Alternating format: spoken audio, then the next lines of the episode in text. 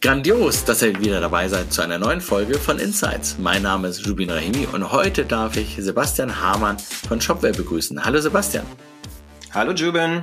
Klasse, danke, dass du dir die Zeit nimmst. Ähm, so als CEO eines doch mittlerweile wirklich großen Softwareunternehmens ähm, im E-Commerce und als, als Gründer hast du wahrscheinlich viele andere Themen auch auf dem Schreibtisch. Insofern erstmal vorab dafür danke, Danke dafür. Wir kennen uns ja schon eine Weile, aber vielleicht magst du zwei, drei Sätze zu dir und ähm, auch zu Shopware erzählen für diejenigen, die dich noch nicht kennen. Ja, vielen Dank für die Einladung. Sehr gerne, Jubin. Ähm, ich bin Sebastian, Sebastian Hamann, habe das Unternehmen vor mittlerweile 23 Jahren gegründet, gemeinsam mit meinem Bruder Stefan. Ähm, ich komme aus dem Produktbereich, genauso wie mein Bruder. Wir sind also Produktfounder wenn du so möchtest. Ich stehe für den ganzen Bereich Customer Experience, habe damals auch selber noch das äh, Frontend Design, das User Interface von Shopware etc. Bin also auch nach wie vor sehr leidenschaftlich im Produkt unterwegs und auch in den ähm, Kundennutzen. Und mein Bruder halt hat die ganze Technik ähm, verantwortet und das Ganze ähm, entwickelt und, und ähm, vorangebracht. Shopware, vielleicht einige, ähm, einigen einen Begriff. Wir sind ähm, ja in Deutschland Marktführer, sind fokussieren uns auf den Mittelstandbereich und sind vor allen Dingen dafür bekannt, dass wir halt eine sehr flexible und anpassungsfähige Software haben. Und ja, danke. Ich nehme den Ball mal direkt auf, weil wir haben ja immer die Diskussion, wenn wir Kunden beraten dürfen, welche Software äh, wann wo sinnvoll ist. Und zum einen sollte natürlich ein Kunde entscheiden, nicht, nicht wir. Wir sind ja beratend zur, zur Seite. Aber du hast gesagt Mittelstand. Wie definiert ihr den Mittelstand in dem, dem Konstrukt? Ja, also ich, erstmal finde ich, dass der Mittelstand stark vernachlässigt wird von vielen Anbietern. Also viele Anbieter wollen halt das ganze Spektrum anbieten oder ähm, viele gehen auf den Enterprise-Bereich, also die wirklich großen Corporate-Unternehmen. Der Small-Business-Bereich ist auch sehr kompetitiv, ja, also viele Anbieter, die dort unterwegs sind. Und der Mittelstand ähm, wird dort eben vernachlässigt, der eben aber auch ähm, ja, sehr hohe Anforderungen hat an, an, an Commerce-Lösungen. Also er hat viel mit Komplexität zu tun, gerade dann, wenn ich halt mehrere Sprachen, mehrere Währungen habe, mehrere Länder bedienen möchte, womöglich unterschiedliche Warenlager habe, die ich anbinde, vielleicht noch unterschiedliche ERP-Systeme, Kundengruppen, B2C, B2B oder D2C Geschäftsmodelle zur gleichen Zeit abbilden möchte, dann habe ich halt eine hohe Komplexität und Anforderungen aber nicht unbedingt das Budget, um mir halt die ähm, großen, schwergewichtigen Enterprise-Systeme äh, zu leisten. Ja? Und vielleicht, vielleicht würden die mich auch überfordern, weil sie gar nicht eben die Geschwindigkeit auf die Straße kriegen, die ich im Mittelstand brauche. Wir von Shopware definieren den Mittelstand ähm, eben auch nach dieser Komplexität und nach den Anforderungen, aber auch nach der Größe der Unternehmen, gerade auch dem Onlinehandelvolumen, also den GMV, der generiert wird und sagen halt in der Regel, in dem Moment, wo ich halt so diese eine Million, zwei Millionen GMV-Grenze überschreite, rutsche ich halt in den Lower Mid-Market-Bereich und dann gehe ich halt hoch zu dem Upper Mid-Market, der sich dann irgendwo so in Deutschland oder in Europa so im Bereich 100 Millionen GMV befindet. Wenn wir jetzt ähm, einen Blick auf Amerika werfen, wo wir ja auch unterwegs sind mit Shopware, dann sieht das Ganze ein bisschen anders aus. Ja, also in Amerika ist der Mittelstand halt per se etwas größer per Definition. Also in Amerika ist nicht nur die Shampooflasche ein Stück weit größer, sondern halt auch einfach das, der Online-Handelsumsatz ist einfach größer. Ja, dort, dort sehen wir halt, dass der Bereich eher so im Bereich 250 bis 300 Millionen ähm, liegt. Genau, und das ist so auch der Sweet Spot, wo Shopware unterwegs ist und wo wir halt den größten Wert auch für unsere Kunden generieren können. Super, danke. Ihr habt eigentlich zwei Pfade, die ich gleich mit dir ähm, verfolgen möchte, oder nicht gleich, jetzt sofort schon. Der eine Part ist nochmal der deutsche Mittelstand. Der ist ja auch der Motor der gesamten Industrie, die, die wir ja bei uns haben. Insofern freue ich mich ungemein, dass wir auch deutsche Softwareunternehmen haben, die mittlerweile international agieren. Also nicht nur SAP, sondern ihr habt ja eine ähnliche Farbe, fällt mir gerade dabei auf. Aber also euch dann auch haben, die dann halt aus Deutschland heraus die Software schreiben. Du bist ja auch fürs Produkt mit zuständig und für die UX hattest du ja mitgegeben oder die, die Customer Journey. Was ich an den deutschen Unternehmen häufig ja bemängel ist, wir machen coole Sachen und reden nicht so so drüber. Ich glaube, da fallt ihr nicht komplett mit rein, aber ich glaube, da könnt ihr auch noch eine Schippe drauflegen. Kannst du da noch zwei, drei Sachen sagen, die ihr jetzt auch jüngst gemacht habt, die vielleicht nicht jeder direkt mitbekommen hat? Ja, ich glaube, ich weiß, worauf du hinaus willst, ja. Das ist ein Stück weit auch ein, ähm, vielleicht auch ein kultureller Unterschied. Also ich glaube, wir Deutschen neigen schon dazu, sehr perfektionistisch zu sein. Ich sag mal, ähm, High Engineering und dann halt erst, wenn es wirklich super, super perfekt ist, dann ähm, damit rauszugehen und lange zu warten, während vielleicht ähm, in Amerika da viel schneller ähm, und viel lauter und mit, mit, mit breiter Brust sozusagen Dinge rausgetragen werden. Also wir haben ähm, gerade in den letzten Jahren sehr, sehr viel ähm, innovative Funktionen entwickelt und Dinge rausgebracht, wie beispielsweise den Flow Builder, der in Shopware zur Verfügung steht und den Rule Builder, womit ich halt meine E-Commerce-Prozesse automatisieren kann, ohne dass ich irgendwelche Entwickler benötige oder individuellen Programmieraufwand habe. Das kann ich direkt in der Software heraus ähm, machen. Wir haben jetzt das feiere ich richtig, ne? Also das, das Tool feiere ich richtig ähm, bei euch, weil es eine Menge an Last wegnimmt in der Softwareentwicklung. Aber ich glaube, die meisten Kunden nutzen das noch viel zu wenig. Da ist ähm, sicherlich noch mehr Potenzial vorhanden, gerade um hier Effizienzen zu hebeln, ja. Und das ist ja jetzt gerade, wenn wir uns die Industrie angucken, auch extrem wichtig. Also eben effizienter zu werden, äh, mehr Zeit zur Verfügung zu haben, um sich auf das Wesentliche zu konzentrieren, nämlich mein Kerngeschäft, Margen zu erhöhen ähm, Kosten zu senken. Und da kann eben der Flow Builder und der Rule Builder ähm, ja eine, eine ganz essentielle Rolle einnehmen. Wir haben weitere Innovationen rausgebracht, wie Digital Sales Room, was ja auch in dem ähm, jüngsten Gartner Magic Quadrant Report ähm, mit aufgetaucht ist, wo ich also eine Videokonferenz starten kann und dann also per Co-Browsing direkt eine Beratung machen kann. Ich kann die Steuerung übernehmen beim Kunden, kann durch den Online-Shop guiden, Produkte zeigen, gemeinsam konfigurieren etc. Was unter anderem bei der Firma Wortmann im Einsatz ist, bekannt von Tamaris im B2B-Bereich. Wir haben jetzt gerade Subscriptions released, Subscription Payment direkt nativ in Shopware integriert. Den AI Copilot haben wir herausgebracht, wo auch schon, also neun bis zehn AI-Funktionen direkt out of the box in Shopware zur Verfügung stehen. Die kann ich heute schon nutzen.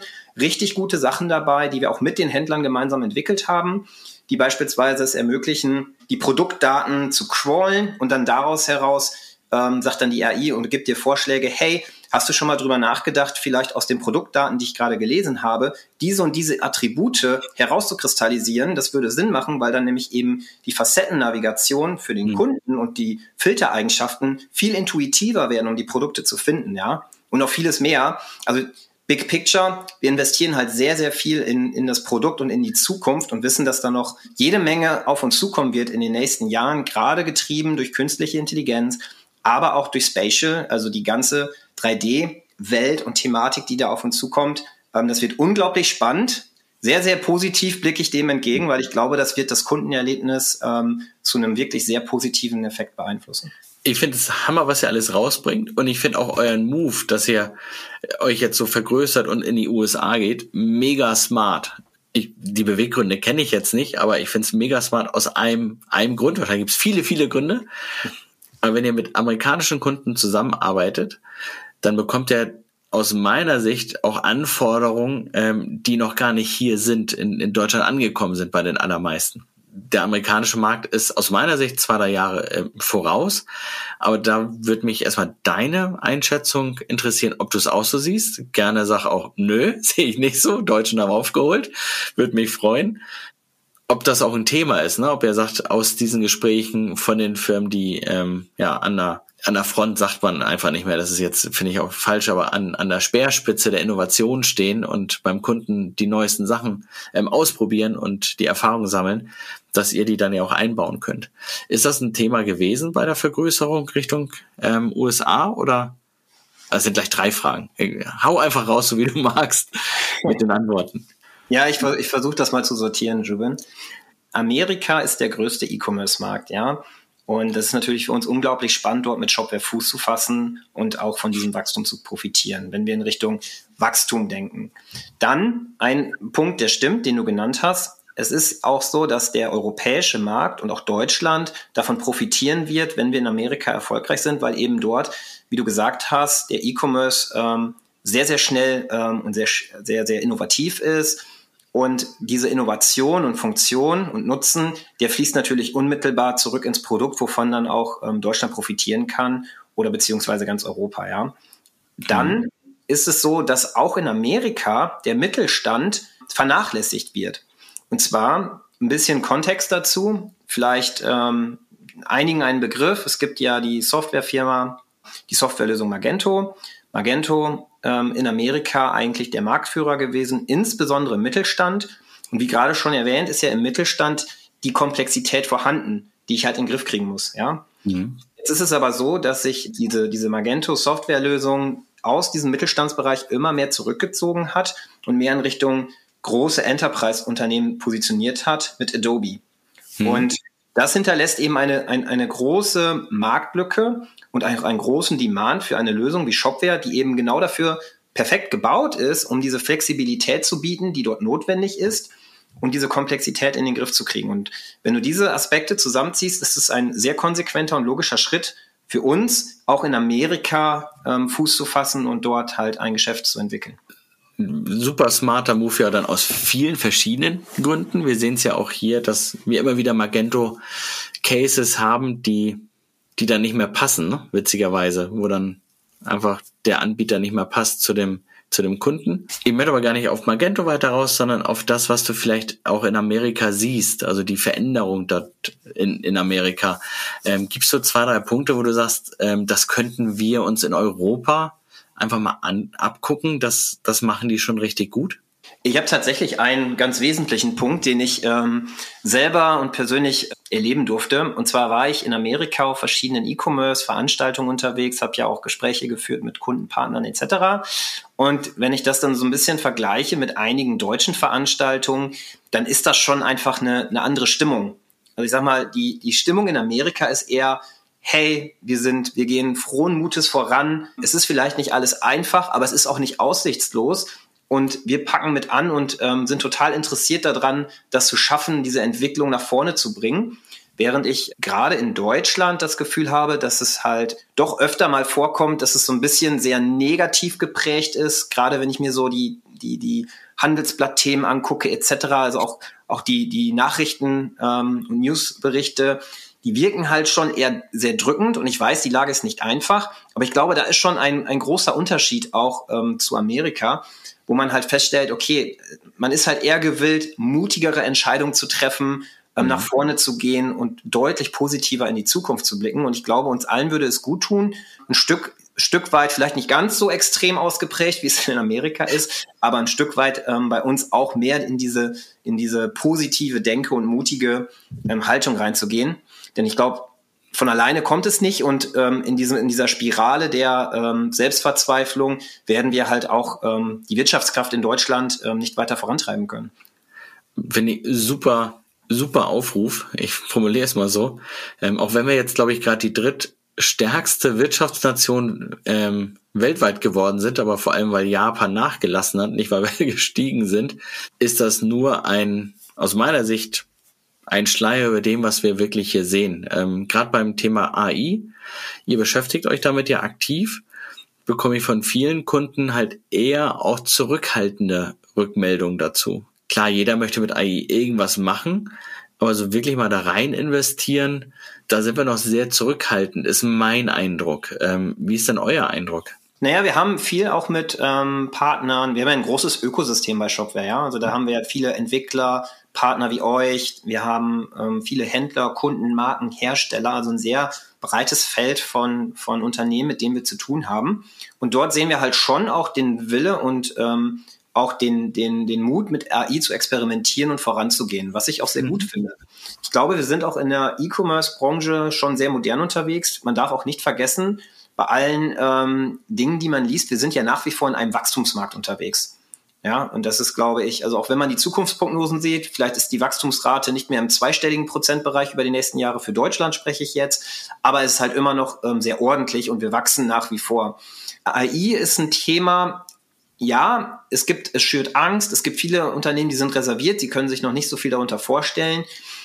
Ich finde, künstliche Intelligenz muss immer ein Leadership-Thema sein und auch ein Chef-Thema sein. Es geht darum zu experimentieren, selber Dinge auszuprobieren, ein Gefühl dafür zu entwickeln, wie das auf mein Geschäftsmodell ja betreffen kann, weiterentwickeln kann, wie es mir helfen kann, wie es vielleicht auch in Zukunft die Industrie verändern wird, in der ich gerade mich positioniere mit meinem Geschäftsmodell. Und das kann halt eben, das, das, das, das muss halt aus dem Entrepreneurial Spirit heraus passieren, um da halt eine, eine Einschätzung zu kriegen. Und dann, und dann fange ich auch an, wenn ich da ein klares Bild für entwickelt habe und auch experimentiert habe, es geht ganz, ganz viel um Experimentieren und Dinge auszuprobieren und daran zu lernen. Und ähm, das, ich glaube, das ist ganz essentiell und wird am Ende des Tages auch den Unterschied machen bei den Unternehmen, die sich damit frühzeitig beschäftigt haben und erkannt haben, wo künstliche Intelligenz wirklich einen Mehrwert bringt, wo es sinnvoll ist, weiter Ressourcen zu allokieren und zu investieren und wo vielleicht auch eben nicht.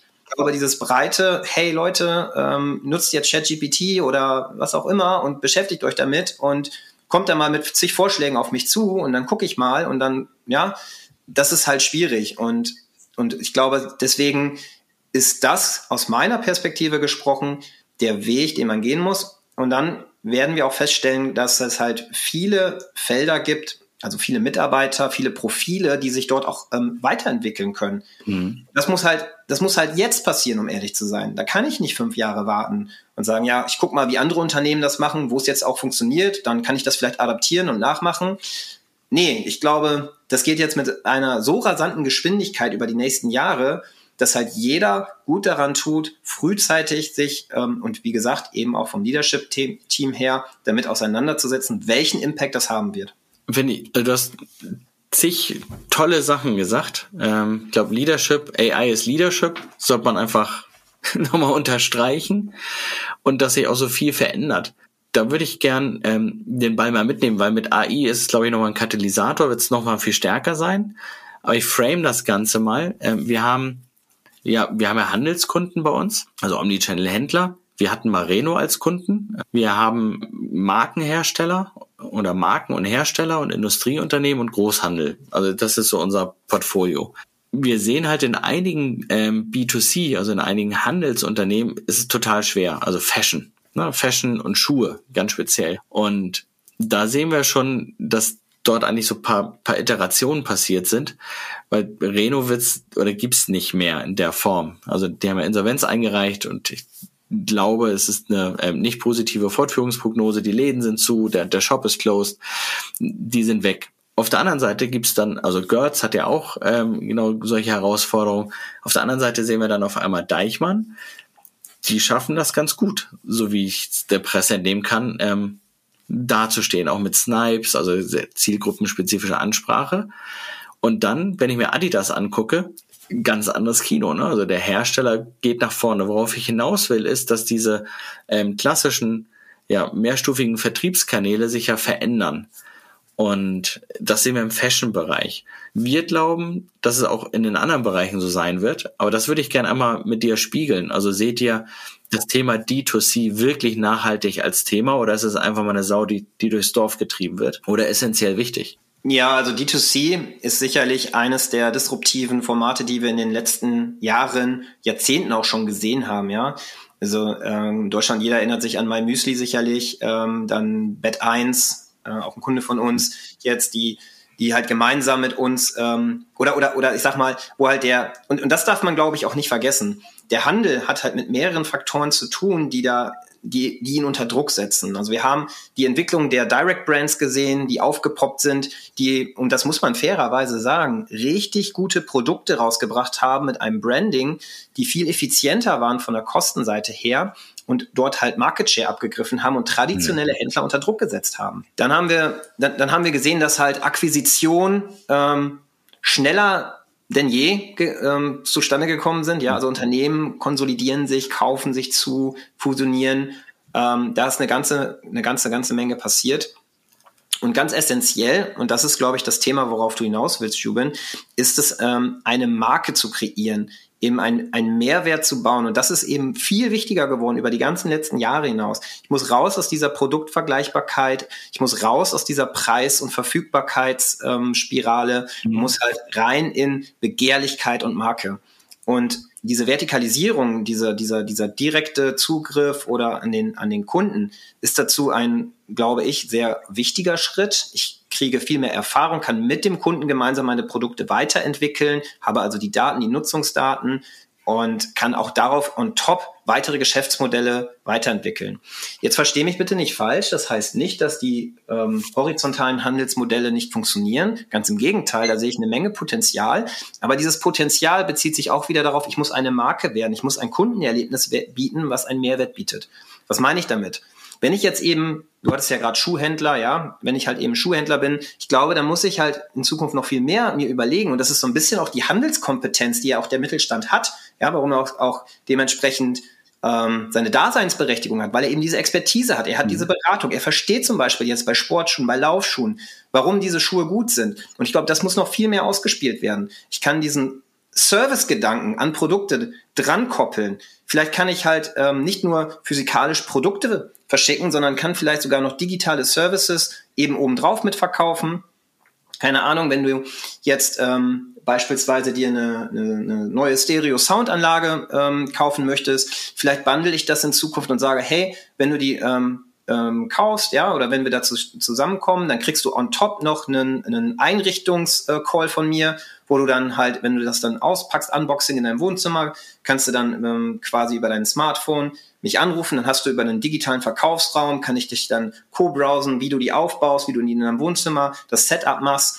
Vielleicht, wenn ich irgendwie im Bereich Children Goods unterwegs bin, ja, dann könnte ich auch sagen, hey, Mehrwert ist, wenn du die Babytrage kaufst, dann, dann kannst du mich ähm, quasi zu ähm, quasi kontaktieren und dann zeige ich dir nochmal, wie man die bindet. Ja, mhm. so in, in diese Beispiele reinzudenken. Und da sehe ich halt auch eine ganze Menge Potenzial für den Handel, wie er sich in Zukunft eben für den Kunden positionieren kann und auch ähm, nachhaltig dann eine starke Marke kreieren kann. Weil genau diese Kundenerlebnisse, diese Erfahrung, die zahlt ja wiederum total auf dein Image und auf deine Marke ein und bleibt im Kopf bei den Kunden hängen.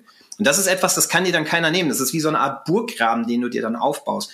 Und darum geht es halt umso mehr im Handel aktuell, dass ich genau das schaffe, weil das wiederum sorgt auch dafür, dass die Kundenakquisitionskosten niedriger sind on the long run logischerweise, ja, dass ich halt deutlich effizienter werden kann und auch die Margen erhöhen kann. Mega viel tolle Sachen gerade in den letzten, also 15 Minuten so oder so, aber jetzt auch noch mal in dem letzten Absatz gesagt.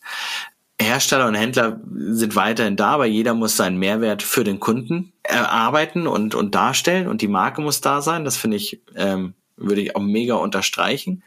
Ähm, die Komplexität ist da und dass man es aktiv angehen muss mit dem amerikanischen Spirit, den du ja auch, ähm, oder mit Teil des amerikanischen Spirit, den du vorhin erwähnt hast.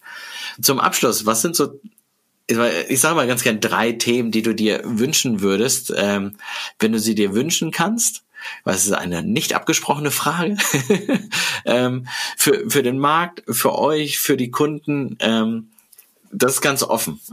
Oh, das ist eine spannende Frage. Drei Dinge, die ich mir wünschen darf. Ja, ich wünsche mir, dass wir mutiger voranschreiten, ja, dass wir mehr die Innovation adaptieren und ich glaube, nur dadurch können wir es schaffen, auszubrechen und auch wirklich ähm, aus Deutschland heraus äh, tolle neue Unternehmen zu schaffen, die wirklich auch äh, zukunftsweisend sind. Und, und, da müssen wir halt hinkommen. Also wir müssen halt mutigere Entscheidungen treffen, mutiger unterwegs sein, äh, Risiken in Kauf nehmen, um, um da Gas zu geben. Und da kann halt, ähm, ich glaube, da ist, dass der E-Commerce-Bereich halt echt ein super spannendes Umfeld ist, wo ich halt neue Geschäftsmodelle etablieren kann, etc. Mhm. Be brave. also ja. an, an alle, die es hören, ne, seid mutig, be brave und, und neugierig und, und machen es besser als theoretisch diskutieren. Ja, wünschen, ich finde, man, man, man, man sollte noch mehr investieren in den Community-Gedanken. Mhm. Also nicht nur, nicht nur in Form von ähm, jetzt Shopware zu sprechen und sagen, hey, das ist die Community, ja, das macht total Sinn. Also das Ökosystem in Ökosystem in Netzwerken denken, aber vielleicht auch ähm, aus Händlersicht und Handelssicht, dass ich halt selber anfange, diese Communities und Netzwerke zu bauen, weil ich glaube, dadurch ich wiederum einen, einen riesen Mehrwert erreichen kann mhm. und auch eine Win-Win-Situation.